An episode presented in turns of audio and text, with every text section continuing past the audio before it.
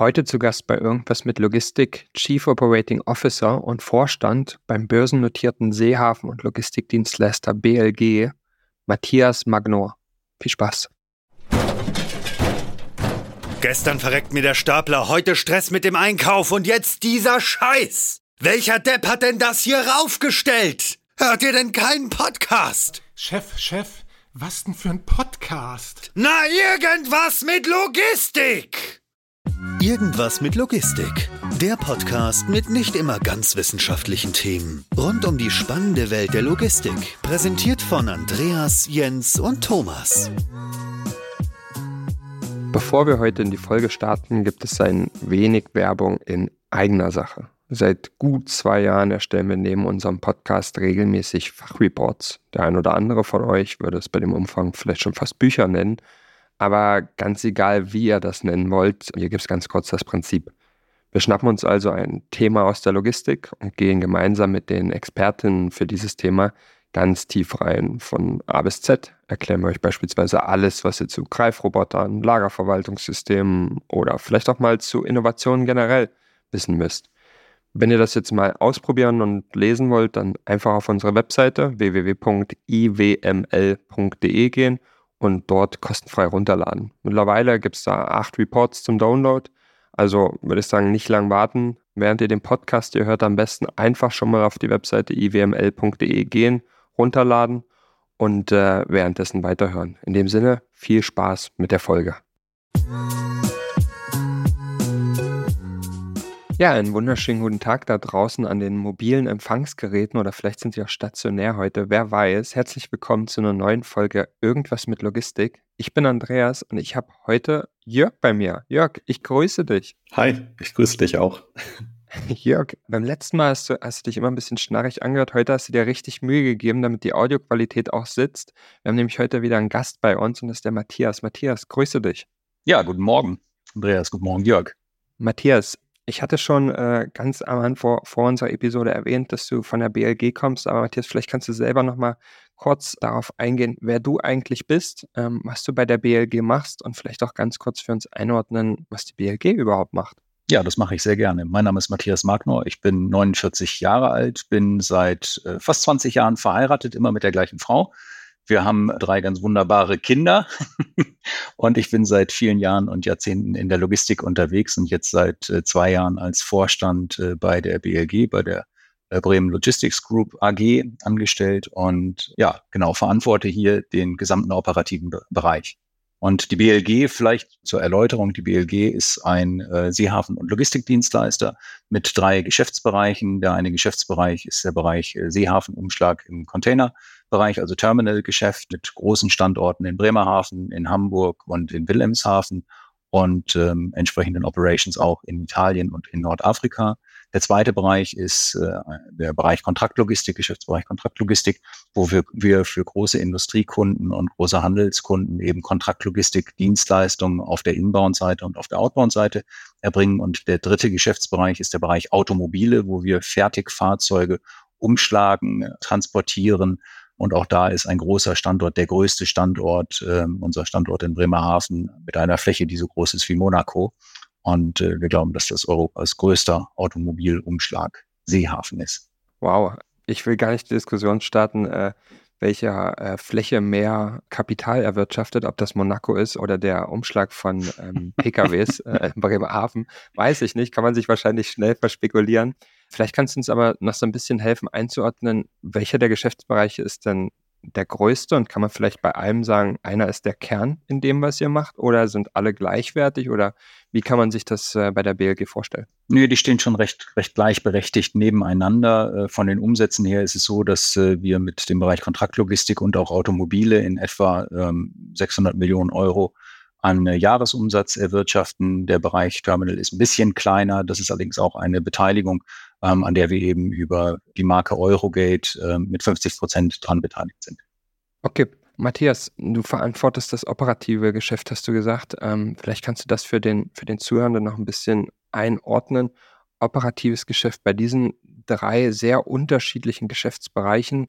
Das ist äh, wahrscheinlich eine Menge unterschiedlicher Kram von, wie wickelt man den Hafen eigentlich ab, wie, wie macht man das mit den Fahrzeugen zu. Kontraktlogistik sind sehr, sehr, sehr unterschiedliche Domänen, bei der wir zum einen über Intralogistik sprechen, bei anderen über, über Transporte ähm, oder, oder Yardmanagement auch, auch sehr, sehr viel wahrscheinlich. Ähm, vielleicht kannst du auch ein bisschen einordnen, wie sieht denn da so das tägliche Doing aus und was sind denn da so die Baustellen, die, die ihr aktuell vielleicht auch bearbeitet? Ja, vielleicht einmal zur Klarstellung. Also äh, der COO, also meine Rolle äh, umfasst den Bereich Kontraktlogistik und Automobile. Äh, für den Bereich Eurogate Container haben wir einen, oder habe ich einen, einen Vorstandskollegen, das ist äh, Michael Blach, der eben äh, den Bereich Container verantwortet. Das heißt also, meine Klammer geht sozusagen über diese beiden ähm, Geschäftsbereich. Und ja, du hast recht, Andreas, das ist ein, ein großes, ich will nicht sagen Sammelsurium, aber schon ein großer Blumenstrauß an sehr verschiedenen und sehr unterschiedlichen Aktivitäten. Der vereinende Faktor ist eben, ja, es ist alles Logistik oder eben produktionsnah, zum Teil eben auch ähm, tatsächlich im Bereich der technischen Wertschöpfung, gerade im Bereich Automobile, ähm, wo wir ähm, bis zum ähm, völligen Auseinanderbauen von Autos und Neueinbringen von Kabelbäumen wirklich eine sehr, sehr tiefe Wertschöpfung auch äh, erbringen, wo wir für Importfahrzeuge Spezifikationen machen und sozusagen den Entkopplungspunkt oder den Herstellern ermöglichen, den Entkopplungspunkt relativ spät zu setzen und die genauen länderspezifischen Spezifikationen werden dann eben bei uns durch ein Unternehmen namens Autotech erbracht. Und ähm, wie gesagt, das ist ein, ein ganz breiter, großer Blumenstrauß. Was ist der vereinende Faktor? Der vereinende Faktor in der Logistik ist einfach, es ist ein People's Business. Wir haben ganz, ganz viel mit Menschen zu tun, die miteinander einfach gut harmonieren müssen, die mit dem Kunden natürlich gut harmonieren müssen und ich glaube, das ist wirklich der vereinende Faktor darüber. Und so diesen, diesen Spirit in der Organisation zu haben, zu spüren, ein gutes Management-Team zu haben, ähm, das macht wirklich Spaß. Und das ist bei der BLG definitiv so. So, und zum Thema, zu der zweiten Frage, was, was sind im Moment so die, die Herausforderungen? Ich glaube, wenn man die, egal welche, welche Zeitung man aufschlägt, ob es die, die FAZ ist oder das Handelsblatt, ähm, alle sprechen von Deindustrialisierung und, und Degrowth. Ich meine, wir haben eine Situation, wo wir tatsächlich als Deutschland als ich glaube, im Moment einziger Industriestaat tatsächlich in der Rezession sind. Und äh, das beschäftigt natürlich die einzelnen Geschäftsbereiche, die ich eben gerade aufgezählt habe, in einem unterschiedlich starken Maß und in unterschiedlich starker Ausprägung. Also wir sehen es im Bereich der Container, dass wir gegenüber dem Vorjahr um ja, 10, 11, 12 mal 15 Prozent weniger Container, weniger Toy zu handeln haben. Ähm, das ist also schon ein gewisser Rückgang, den wir da sehen. Wir sehen es auch in der Kontraktlogistik, wo ich glaube, dass wir als BLG einen sehr guten und, und relativ breiten Querschnitt haben über Handels- und Industrieunternehmen, wo man wirklich sagen kann, ja, es gibt einige Unternehmen, die die haben es im Moment echt schwer. Das merkt man eben auch in den Mengen, die dort äh, bewegt werden, gerade im Bereich der, ähm, ja, die Engländer sagen so schön, der Discretionary Consumption, also dessen, wo die Konsumenten selber entscheiden können, ob sie konsumieren oder ob sie eben nicht konsumieren. Brauche ich jetzt das fünfte Paar Turnschuhe, ja oder nein? Brauche ich jetzt noch äh, ein weiteres Regal bei mir zu Hause? Das sind natürlich Entscheidungen, wo im Moment gerade aufgrund der konjunkturellen Lage und auch der Inflation äh, die Konsumenten eben sich häufiger für das Nein entscheiden. Gut, und das merkt man natürlich auch in der Logistik. Auf der anderen Seite haben wir auch, ich bin gestern bei einem ähm, Hersteller von äh, Windanlagen äh, gewesen hier im norddeutschen Raum und die blicken sehr, sehr positiv in die, in die Zukunft und sagen, die Auftragsbücher sind voll und äh, die haben einen sehr deutlichen Wachstumspfad. Ähm, ein anderer Kunde von uns ist ein Hersteller von äh, Schienenfahrzeugen, die ebenfalls sehr, sehr volle Auftragsbücher haben. Und so nivelliert sich das eben auch. Was, glaube ich, klar wird, ist, dass wir mittendrin stecken in einem erheblichen Strukturwandel. Und wenn ich eben gerade gesagt habe, der dritte Geschäftsbereich ist der Geschäftsbereich Automobile, dann steckt die Automobilindustrie selber in einer wahnsinnigen Transformation. Also einmal ist, glaube ich, im Moment noch nicht klar, inwieweit das Thema Elektromobilität jetzt auch ohne Subventionen und ohne staatliches Zutun tatsächlich in dem Umfang ans Fliegen kommt, wie wir uns das alle wünschen würden. Es gibt verschiedene OEMs, die auch verschiedene Strategien fahren. Die einen sagen, ja, wir verschreiben uns 100 Prozent der Elektromobilität. Die anderen sagen, ja, das machen wir in den Märkten, die es zulassen. Dann gibt es so einen kleinen Asterix und unten gibt es so eine, so, eine, so, eine kleine Randnotiz. Da steht dann dran, ja, wo die Märkte das zulassen. Das ist natürlich dann auch weiter Interpretationsraum. Und die Dritten sagen, ja, wir sind technologieoffen.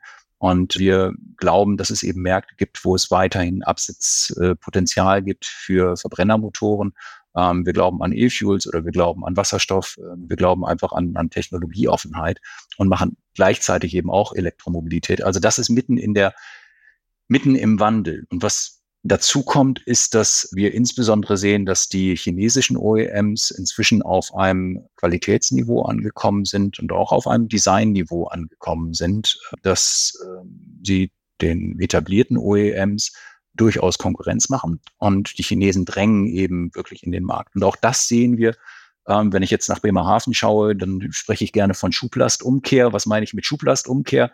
Bremerhaven als, als Autoterminal kommt aus einer Welt, wo wir mal 80 Prozent äh, Export hatten und 20 Prozent Importe.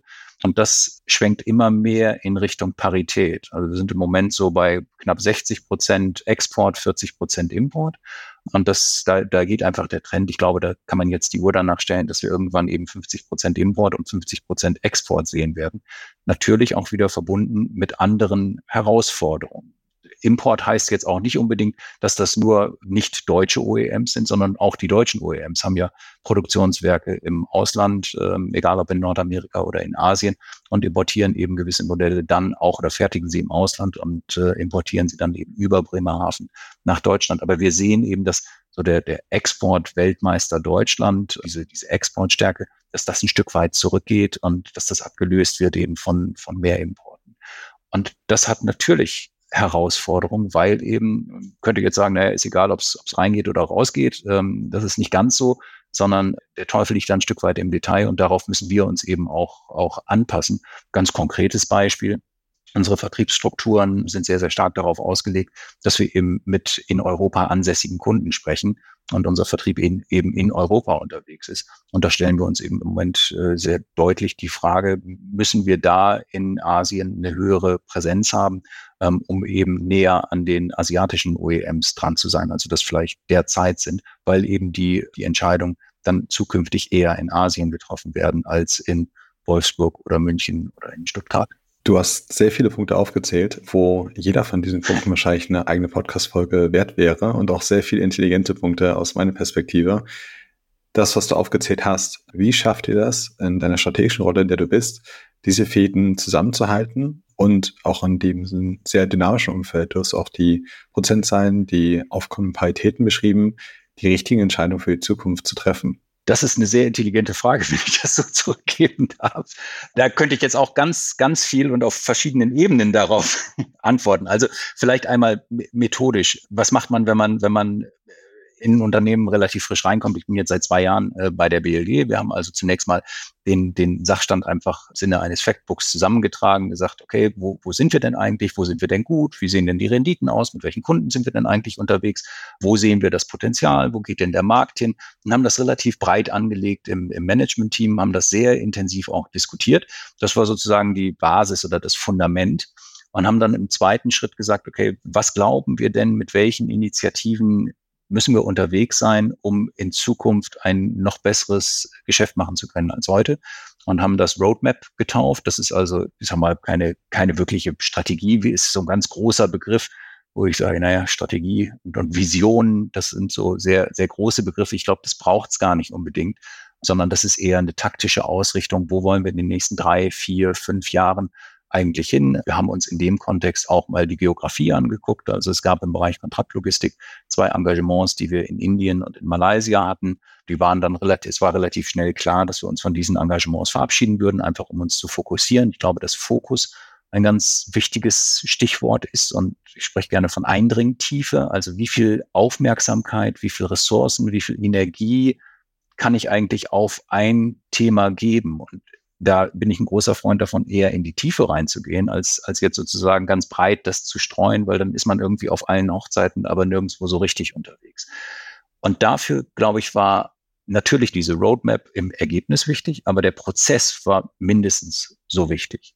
Und das, glaube ich, ist, ist, war in der, in der Methodik war das eine, eine wichtige Voraussetzung. Du hast jetzt eben gerade die Frage gestellt, ja, wie schafft man das denn eigentlich, dass man gerade in so einem sehr dynamischen Umfeld, wo wir innerhalb relativ kurzer Zeit viele Veränderungen erleben, wie schafft man das da, auf diese Veränderungen entsprechend reagieren zu können? Und ich bin ein großer Freund des Unternehmertums im Unternehmen. Also ich glaube, ganz fest daran, dass möglichst viele Entscheidungen möglichst sozusagen weit unten in der Hierarchie, in der Organisation getroffen werden müssen, weil bis diese Informationen dann irgendwo an zentraler Stelle mal ankommen, ist meistens ja die äh, Business Opportunity schon, schon vorbei.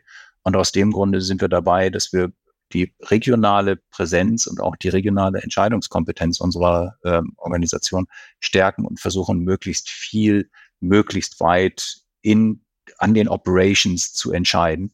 Und das, glaube ich, ist eine gute, ist, ist glaube ich, eine gute Voraussetzung, gerade in einer so hochdynamischen Welt, wie wir das, wie wir das derzeit sehen. Und gleichzeitig dann ist so ein bisschen die, die Quadratur des Kreises. Gleichzeitig muss man eben auch zusehen, dass man es irgendwie dann doch noch nach oben hin eine, eine Klammer geschlossen kriegt. Und auch dabei hilft eben so eine Ausrichtung im Rahmen dieser von uns äh, erstellten Roadmap zu sagen, okay, wo wollen wir denn eigentlich hin? Zahlt das, was wir hier jetzt vielleicht auch auf der lokalen Ebene tun, wie zahlt das ein auf äh, das Erreichen unseres Gesamtziels? Was ich mich so ein bisschen frage, ne? auf der einen Seite hast du, hast du natürlich schon erörtert, dass ihr ein relativ äh, diversifiziertes äh, Kundenspektrum habt und äh, wenn es bei den einen nicht so gut läuft, läuft es vielleicht bei den anderen äh, dafür besser. Ähm, das äh, hatte ich witzigerweise kürzlich äh, mit Jörg auch diskutiert, der das äh, sehr treffend formuliert hat und gesagt, der Haufen, in Summe ist der Haufen immer gleich groß, der verteilt sich halt nur anders. Und ähm, was ich mich aber ein Stück weit frage, vielleicht auch aus eurer Perspektive, wenn es äh, Industrien gibt, die es ein bisschen schwieriger haben oder, oder wie du gesagt hast, der ähm, Anteil an Export oder Import ähm, verschiebt sich, wie stark merkten ihr das eigentlich als ähm, Logistikdienstleister, wie groß der Fokus eigentlich auf Logistik ist? Man kann ja auch argumentieren, dass in einer Phase, in der die Konjunktur und die Auftragslage vielleicht schwieriger ist, dass man sich eher auf äh, die Kernkompetenzen zurückzieht. Und insbesondere, wenn man Logistik outgesourced hat, würde man sagen, das ist jetzt nicht unsere Kernkompetenz, das machen die Jungs bei der BLG schon und die Mädels. Aber wie groß ist denn tatsächlich der Fokus, um zu sagen, okay, vielleicht müssen wir je nach irgendwie ein paar Euro oder Cents äh, rausquetschen pro äh, Auftrag, den wir, den wir erfüllen oder so, oder? Hm zieht man sich da tatsächlich eher zurück? Ja, das ist eine sehr spannende Frage. Und ich glaube, dass wir, dass die letzten drei Jahre einfach nicht repräsentativ gewesen sind in der Corona-Zeit. Jetzt haben wir selber leider keine, keine Luftfracht- und Seefrachtaktivitäten als, äh, als BLG und sind auch keine Reederei.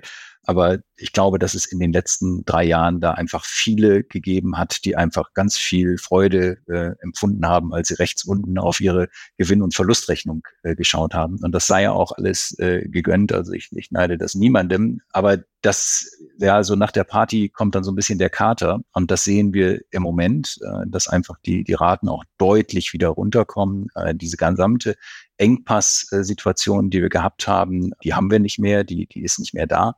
Und das ist, ich glaube, dass in der Corona-Krise und dazu kam dann äh, die Evergiven, die sich da ähm, quergestellt hatte, so und dann kamen die ganzen Lieferengpässe dazu, die die Chip-Shortage, so und äh, es ist ganz, ganz, ganz schnell sind dann viele Menschen dabei und sagen, ah, wir müssen jetzt wieder äh, Nearshoring machen und Friendshoring ist dann ein neues Wort, was äh, aufgrund der geopolitischen Situation ähm, irgendwie in die in die Diskussion mit reinkam. Und meine Erfahrung ist, dass diese diese Intention, das zu tun, dass das sehr schnell abknickt in dem Moment, wo sich Lieferketten wieder beruhigen und wo Dinge wieder vernünftig und, und gut laufen. Also ich habe das Beispiel, wenn ich gerne von dem Eyjafjallajökull, äh, diesem äh, Vulkan, der irgendwann mal auf Island äh, vor einigen Jahren ausgebrochen ist und dann war also über mehrere Tage war die gesamte äh, Luftfracht gegroundet und da ging überhaupt gar nichts. Und alle schrien, oh, wir müssen resilientere Lieferketten haben und wir brauchen wieder mehr, mehr Bestände und ja, und drei Wochen nachdem die ganzen Luftfrachten wieder liefen, äh, hat sich da keiner dran erinnert. Ja, also der, der Mensch ist dann auch irgendwie entweder sehr vergesslich oder die Systeme sind dann doch so, dass äh, natürlich geguckt wird, ja, was kostet's, was bringt es und, und funktioniert es jetzt eigentlich dann, dann wirklich wieder. Und das glaube ich, muss jedes Unternehmen für sich selber ausmachen, wo ist so der richtige Punkt, wie viel Sicherheit brauche ich eigentlich? Ist es Just-in-Time-Logistik oder ist es Just-in-Case-Logistik? Und das, glaube ich, muss jedes Unternehmen eben selber für sich entscheiden, was ist das richtige Szenario, wie viel Bestände brauche ich, wie viele Lagerstandorte brauche ich, wie, wie verlässlich glaube ich, dass die Lieferketten sind, wie breit stelle ich mich im, im, in meinem Sourcing auch auf. Und das sind, wie gesagt, ich glaube, dass, dass jede Krise immer ein Denkanstoß ist dann darüber nachzudenken und anschließend hoffentlich für das jeweilige Unternehmen eine, eine bessere Lösung zu kriegen und, und zu finden. Und das ist einfach ein kontinuierlicher Prozess. Also das ist, ja, jedes Unternehmen wird jeden Tag darüber nachdenken. Also wie ist so mein, mein, mein Ziel, mein Zielsystem und wie viel mehr Geld ist mir das wert, eben resilienter zu sein. Und da kommt ja auch eine ganz neue Dimension nochmal da rein, gerade auch ähm, durch die EU-Taxonomie, wo wir jetzt quasi eine ganz neue Zieldimension tatsächlich nochmal hart verdrahten. Ähm, wie viel Nachhaltigkeit will ich eigentlich in meiner Lieferkette haben und was ist mir die Liefer oder die, die Nachhaltigkeit in der Lieferkette tatsächlich wert? Das ist eine Dimension, ich sag mal, etwas überspitzt formuliert, war das Thema Nachhaltigkeit, glaube ich, in vielen Unternehmen in den vergangenen Jahrzehnten dann eher so ein, so ein, ja, so ein bisschen Greenwashing und etwas, was in der Marketingabteilung gelaufen ist. Und das rückt jetzt deutlich in den Fokus. Ich hatte selber so ein, so ein Erweckungserlebnis, das ist jetzt ungefähr ein Jahr her, wo ich mit einem Private Equity äh, Unternehmen mal gesprochen habe und äh, die erzählten also, dass sie kein einziges Target sich mehr angucken, was nicht eine brettharte und ganz klar gemessene Nachhaltigkeitsstrategie verfolgt. Und das fand ich sehr erstaunlich, dass eigentlich ein, ein, ein, ein Private Equity Unternehmen, die ja dann eher zahlengetrieben sind, dann doch so massiv da drauf gucken. Und da sind wir ganz, ganz froh, dass wir schon vor vielen Jahren unsere Mission Klima ausgerufen haben und wir die Zielsetzung als BLG haben, bis 2030 klimaneutral zu sein und da auch aktiv dran arbeiten. Ja. Meine Frage hat in die gleiche Richtung gezielt.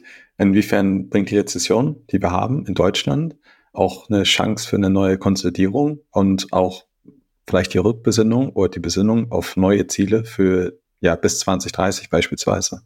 Ja, wie gesagt, ich glaube, jede Chance ist einfach auch die Möglichkeit, tatsächlich mal in sich zu gehen und äh, sich neu auszurichten. Und jede Konjunktur verläuft einfach in Wellen. Das haben wir gesehen. Wir haben, ich glaube, wir haben das ganz große Glück gehabt, dass wir alle, ähm, vielleicht auch äh, ein Großteil eurer Podcast-Hörer, äh, in den letzten 30 Jahren einfach äh, nur eine Richtung gesehen haben. Ne? Wir haben eigentlich seit 1989, äh, seit dem Fall äh, des Eisernen Vorhangs haben wir eigentlich nur Globalisierung, Abbau von Handelshemmnissen, mehr globale Integration, globales Sourcing, auch damit verbunden natürlich äh, ein, ein unglaubliches Wachstum der Logistik.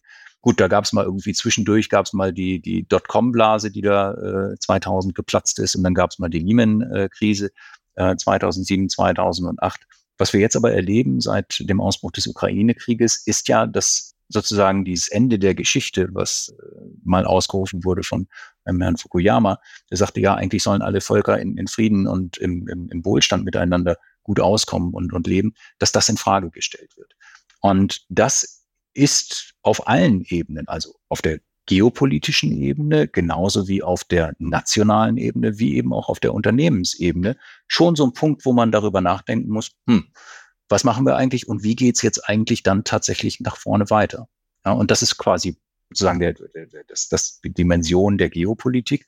Und die zweite Dimension ist die Dimension des Klimawandels. Auch da müssen wir uns ja massiv Gedanken dazu machen, wie geht es eigentlich weiter? Also ich weiß nicht, ob Degrowth jetzt wirklich äh, die Antwort darauf ist. Wir sehen im Moment eben aufgrund der, Deutschland, äh, der Rezession in Deutschland, sehen wir diesen äh, Degrowth. Ähm, ich glaube, das ist ja, ich sag mal, in Sonntagsreden kann man das, kann man das leicht machen, aber da muss man ja den Leuten auch erklären, dass quasi der wirtschaftliche Wohlstand im Rückwärtsgang äh, unterwegs ist. Und wer das dann tatsächlich möchte, weiß ich nicht, muss man, muss man mal abwarten. Eines ist klar, das gesamte Thema Nachhaltigkeit wird massiv Geld kosten und kostet heute ja schon massiv Geld. Gut, und äh, wenn dann eben der Haushalt, wie jetzt gerade letzte Woche passiert, dadurch ein äh, Urteil des äh, Bundesverfassungsgerichtes als verfassungswidrig deklariert wird, dann ist das nicht hilfreich, um das so zu formulieren. Aber das, da bin ich froh, dass ich nicht in der Politik bin, sondern äh, tatsächlich äh, nur ein kleines Unternehmen mitleiten darf. Ich glaube, da kann äh, zurzeit jeder froh sein, äh, nicht in der Politik aktiv zu sein, von einer Krise in die nächste. Ähm, das soll man gar nicht werten an der Stelle. Was mir an der Stelle mal interessieren würde, ist, dass wir hatten jetzt ein bisschen über Degrowth gesprochen, Postwachstumsökonomie, Deglobalisierung, Deindustrialisierung, all diese Themen. Ähm, und auf der anderen Seite ist Logistik. Und äh, wenn wir jetzt mal auf die Kontraktlogistik beispielsweise schauen, die er auch macht, dann ist es ja oft auch sehr, sehr investitionsabhängig. Ähm, das heißt, man investiert in spezielle Assets. Ähm, das können äh, Automatisierungslösungen sein, neue Lagerstandorte, selbst wenn es bis Regale sind oder Menschen man investiert am Ende in Assets und in den allermeisten Fällen bestehen die Berechnungsgrundlagen solcher Assets auf Wachstum, so wie du das äh, schön formuliert hast, so wie es ja auch in den letzten äh, gut 25 Jahren und, und darüber hinaus war. Und jetzt findet das nicht mehr statt. Das würde ja grundsätzlich, wenn man, wenn man dem jetzt einfach mal folgen würde, würde es ja dazu führen, dass man auch da einen Investitionsstau an der Stelle erzeugt, äh, weil man natürlich dieses Wachstum nicht hat, demzufolge diese Investitionen nicht mehr tätigen muss und demzufolge immer weiter die Wirtschaft äh, negativ äh, beeinflusst an der Stelle, ne, weil man ja die Investitionen nicht tätigt. Aber wie ist denn da eure Perspektive darauf? Auf der anderen Seite, und das ist ja der interessante Spagat, auf der anderen Seite erwarten die Menschen gleichzeitig immer höhere Lieferstandards, immer mehr Services und, und du hattest auch die Fertigungstiefe angesprochen, die, oder die Wertschöpfungstiefe, die ihr an manchen Stellen sogar habt. Das heißt, ich habe eigentlich so einen Spagat zwischen, ich habe eigentlich das Wachstum nicht, um, um die Finanzierung ähm, zu, zu realisieren oder, oder vernünftig darzustellen.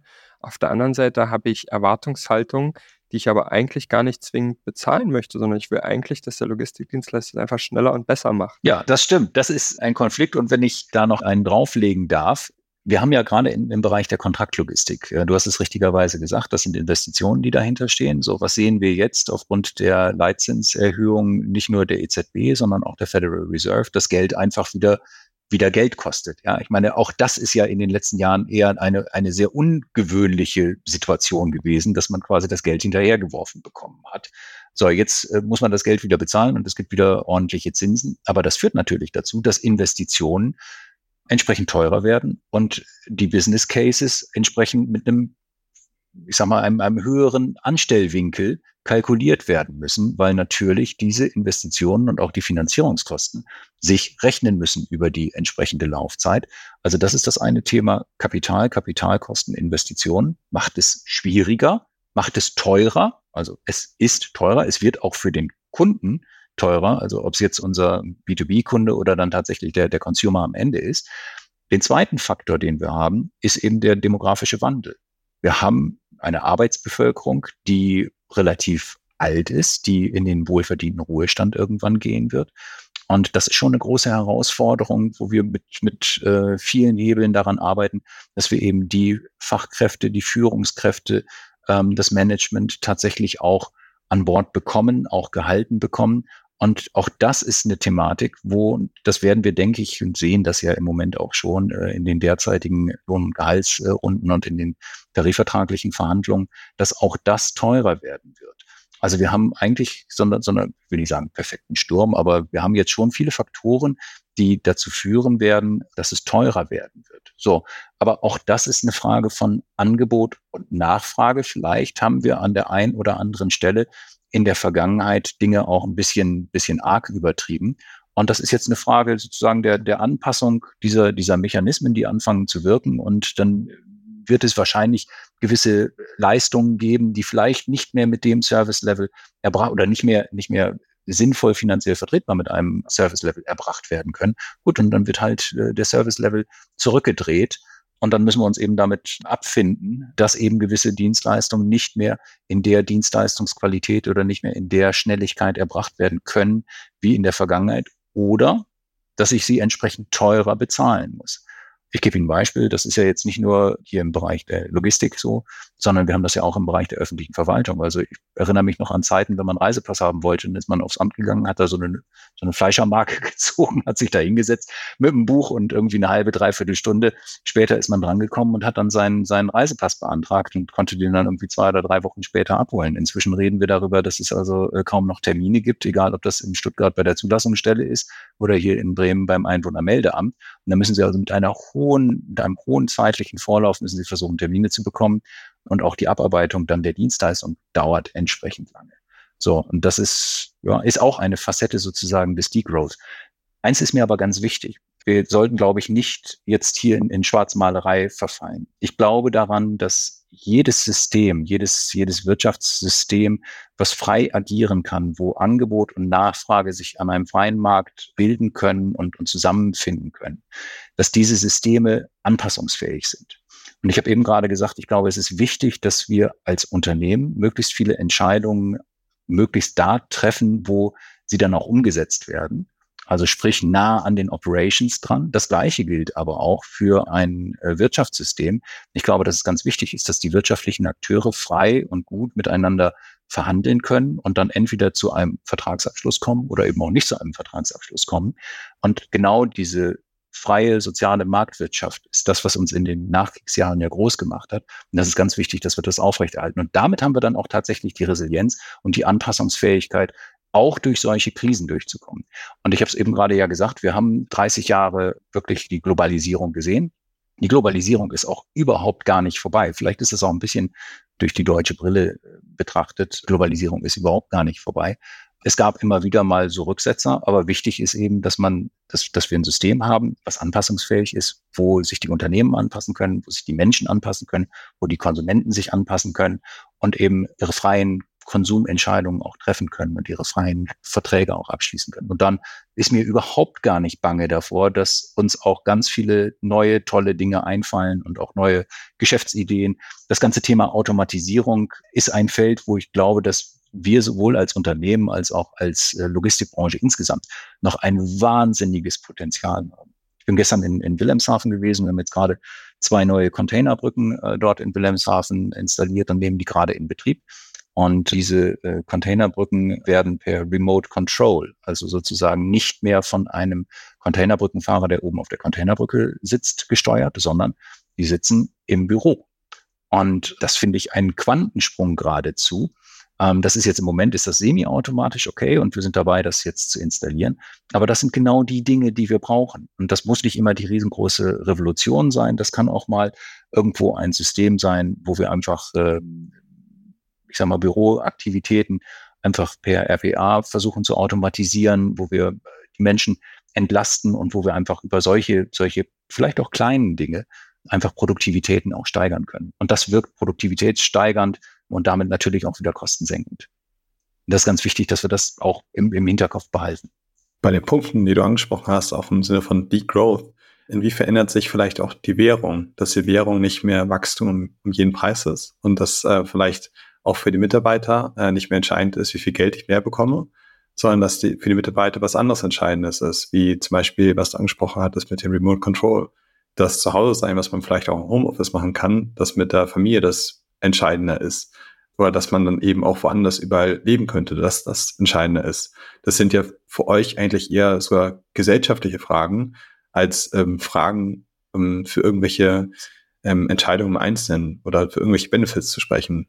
Ja, ich glaube, da hat äh, die Corona-Pandemie einen, einen riesen Quantensprung geschaffen. Alleine das Thema Teams-Meetings äh, zu machen, nicht mehr physisch äh, durch, die, durch die Gegend reisen zu müssen, ähm, vom Homeoffice aus arbeiten zu können. Ich glaube, dass wir als BLG eine sehr äh, weitreichende äh, Betriebsvereinbarung auch haben zum Thema mobiles Arbeiten ja, die Mitarbeiter schätzen das sehr und sehen das sozusagen auch als Standard äh, inzwischen an. Und äh, das ist vielleicht auch gut so, dass wir einfach ähm, Beruf und Familie in einen guten Einklang bringen können. Und das ist natürlich auch eine Maßnahme, wo wir eben auch, ich sag mal, uns, uns Märkte im, im Bereich Personal erschließen, die uns vielleicht ansonsten verschlossen bleiben würden. Ja, wenn ich einer einer jungen äh, Mutter oder einem jungen Vater eben anbieten kann, dass er zwei oder drei Tage in der Woche aus dem Homeoffice arbeiten kann. So, und wenn ich sagen kann, ja, ich verstehe natürlich, dass du morgens erstmal die Kinder in die Kita bringen musst und das vielleicht abholen musst, so, und dann setze dich abends nochmal hin. Diese Flexibilisierung, das glaube ich, tut, tut allen gut. Zu der Frage, ist vielleicht demnächst eine andere Währung, ist, sind vielleicht andere Dinge wichtiger. Es gibt ja im Moment auch die Diskussion zum Thema Vier-Tage-Woche, natürlich bei vollem Lohnausgleich. Also heute kann ja jeder schon vier Tage arbeiten. Das kann nur realisiert werden, wenn wir die entsprechenden Produktivitäten auch tatsächlich hinbringen. Also es gilt das der alte Satz von nichts kommt nichts. Also ähm, wenn ich arbeite, dann ist es ist es eben auch schwierig, sozusagen da vollen Lohn zu bekommen, aber nur vier Fünftel äh, tatsächlich arbeiten zu wollen. Das halte ich für äh, ein bisschen gefährlich, sozusagen dieses, dieses Mindset zu verankern bei den Menschen, dass äh, quasi durch nichts tun irgendwie die, die gebratenen Tauben einem in den Mund fliegen. Ähm, das funktioniert leider, leider, leider nicht vielleicht auch Gott sei Dank. Also ich glaube, dass viele Menschen einfach auch Spaß und Freude daran haben, wirksam zu sein, morgens zur Arbeit zu gehen, einfach einen guten Job zu machen, ein bisschen die, die Logistikwelt zu rocken. Und ähm, das äh, ist, ist auch, das ist auch eine Motivation, Dinge nach vorne zu bringen und äh, ja, einfach, einfach einen guten Job zu machen. Was auch sehr, sehr interessant ist, ne? wenn du, wenn du grundsätzlich bringt man damit natürlich noch eine weitere Perspektive zu all dem rein, was wir, was wir schon ähm, besprochen haben, zu all diesen Krisen und, und äh, Einflüssen. Dann kommt natürlich noch äh, so ein Aspekt der, ich, ich nenne es mal Selbstverwirklichung äh, dazu, dass äh, Menschen vielleicht äh, unterschiedliche Anforderungen an die Arbeitswelt haben und so weiter. Und viele Dinge sind absolut auch gerechtfertigt und ich lebe das ja auch selber. Aber gleichzeitig ist es natürlich ein Riesenspagat für einen Arbeitnehmer in einer Situation, äh, Arbeitgeber in einer Situation, in der du viel darum kämpfst, okay, wie machen wir die Sachen, wie kriegen wir das äh, hin, um sich dann auch noch parallel dazu darum zu bemühen, wie schaffen wir es dann auch, diese Talente, die wir dafür brauchen, für diesen Transformationsprozess, den man ja am Ende hat, mit all diesen Herausforderungen, über die wir gesprochen haben, hm, brauchst du natürlich die richtigen Talente. Und die richtigen Talente sind überall gesucht. Ähm, wie du das auch schon gesagt hast, es ist natürlich auch ein Fachkräftemangel. Man kämpft darum, die Leute bei sich zu haben, die vielleicht ähm, diese Dinge umsetzen können, visionär denken können und so weiter und so fort. Ähm, und auf der anderen Seite ähm, können diese Leute sich natürlich auch schon fast aussuchen, wo sie arbeiten, ähm, was es auch unglaublich schwierig macht, ähm, das alles unter einen Hut zu bringen. Und äh, was ich mich immer so ein bisschen dabei frage, ist, äh, wenn ich mir jetzt äh, deine Rolle oder euch als Unternehmen angucke, ich glaube, ihr habt weit über 10.000 Mitarbeiter, mit eurer ganzen Beteiligung noch viel, viel mehr. Und dann denkt man sich immer, wie soll man das eigentlich alles unter einen Hut kriegen? Ne? Das hatten wir am Anfang so, äh, Jörg so ein bisschen gefragt, wie kriegt man das alles ähm, untergebracht und, und wie schläft man nachts eigentlich überhaupt noch, ähm, wenn, man, wenn man so viele, so viele unterschiedliche Themen hat und, und ein Unternehmen mit so vielen Herausforderungen transformieren muss. Kann das ein Mensch überhaupt? Ich kann sagen, ich schlafe gut. Ein Mensch kann es nicht, um das deutlich zu beantworten. Das ist eine Teamleistung. Und ich hatte es ganz am Anfang ja gesagt. Das macht einfach Spaß, in und für und mit einer, einer Organisation zu arbeiten, wo einfach super Menschen sind. Und das, glaube ich, ist auch ein ganz entscheidender Faktor. Ja, viele Hochqualifizierte können sich ihren Arbeitgeber aussuchen. Und gerade dann kommt dem Thema Unternehmenskultur eine überragende Stellung zu. Und jetzt wird das vielleicht jedes Unternehmen von sich behaupten, dass sie eine, eine besonders äh, gute und ausgeprägte Unternehmenskultur haben ich glaube, dass wir als BLG sehr viel richtig machen, indem wir genau diese Verhandlungen eigentlich zwischen, ich sag mal, was, was ist das, was der Mitarbeiter wirklich möchte, was ihm wichtig ist, versuchen in Einklang zu bringen mit dem, was eben für das Unternehmen wichtig ist und uns da entsprechend anpassungsfähig und, und auch flexibel zu zeigen und genau diese Dinge, soweit das eben die betrieblichen Belange zulassen, auch unter einen Hut bringen zu wollen. Und ich glaube, dass das, wenn, wenn ihr jetzt hier eine repräsentative äh, Umfrage mal machen würdet, ich glaube, dass das schon etwas ist, was, was die BLG auszeichnet. Nochmal ein Nachgedanke zu dem ganzen Thema ähm, Homeoffice, mobiles Arbeiten. Man muss sich bewusst sein, dass das eine Errungenschaft ist, die nur einem Teil der Belegschaft zugutekommt, nämlich den Teilen der Belegschaft, die tatsächlich auch remote arbeiten können, also irgendwo am Laptop sitzen oder ein Teams-Meeting machen oder irgendwo zu Hause sitzen und Code programmieren. Die Mitarbeiter, die tatsächlich physisch Prozesse erbringen müssen, diejenigen, die auf dem Stapler sitzen, diejenigen, die eine Palette kommissionieren, diejenigen, die ein Auto von A nach B fahren, die kommen nicht in den Genuss dieser Regelung. Und das muss uns auch bewusst sein, dass wir das auf der sozusagen auf der administrativen Seite, auf derjenigen, die ein weißes Hemd anhaben, dass wir das bitte auch nicht übertreiben dürfen damit, um einfach da auch keine, keinen, ich sag mal, sozialen Spaltpilz innerhalb einer Organisation entstehen zu lassen. Auch das ist ein Balanceakt, das vernünftig hinzukriegen. Das ist ein guter Punkt, ähm, weil man natürlich immer aus einer, insbesondere in den Diskussionen, die man online so verfolgt, aus einer sehr bescheidenen äh, Perspektive das sieht und aus einer Perspektive, die nicht äh, vollumfänglich ist. Und am Ende egal ob jetzt in der Produktion oder in der Logistik, gibt es Tätigkeiten, die einfach vor Ort durchgeführt werden müssen. Und ähm, die Menschen haben auch den Bedarf, ähm, Familie und Arbeit unter einen Hut zu bekommen. Die haben auch eine Familie und ähm, die haben auch Bedürfnisse oder Hobbys oder sonst irgendwas. Und ganz viel, und es stört mich auch persönlich selber oft an dieser Diskussion, ganz oft äh, schaut man einfach da rein und denkt sich, okay, ähm, warum kann ich nicht von Mallorca aus arbeiten?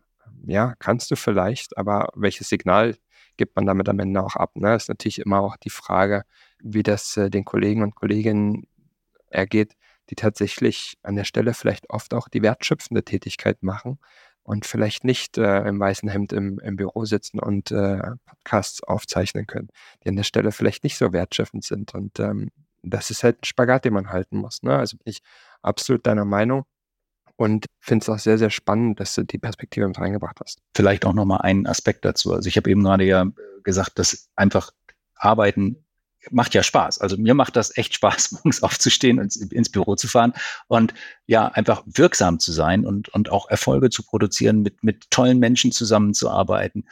Und ich glaube, dass das etwas ist, was, was viele Menschen, so gerne sie auch im Homeoffice sind, ein Stück weit hat das auch zu einer, wie formuliere ich das jetzt, unternehmensgesellschaftlichen Deprivation geführt. Was meine ich damit?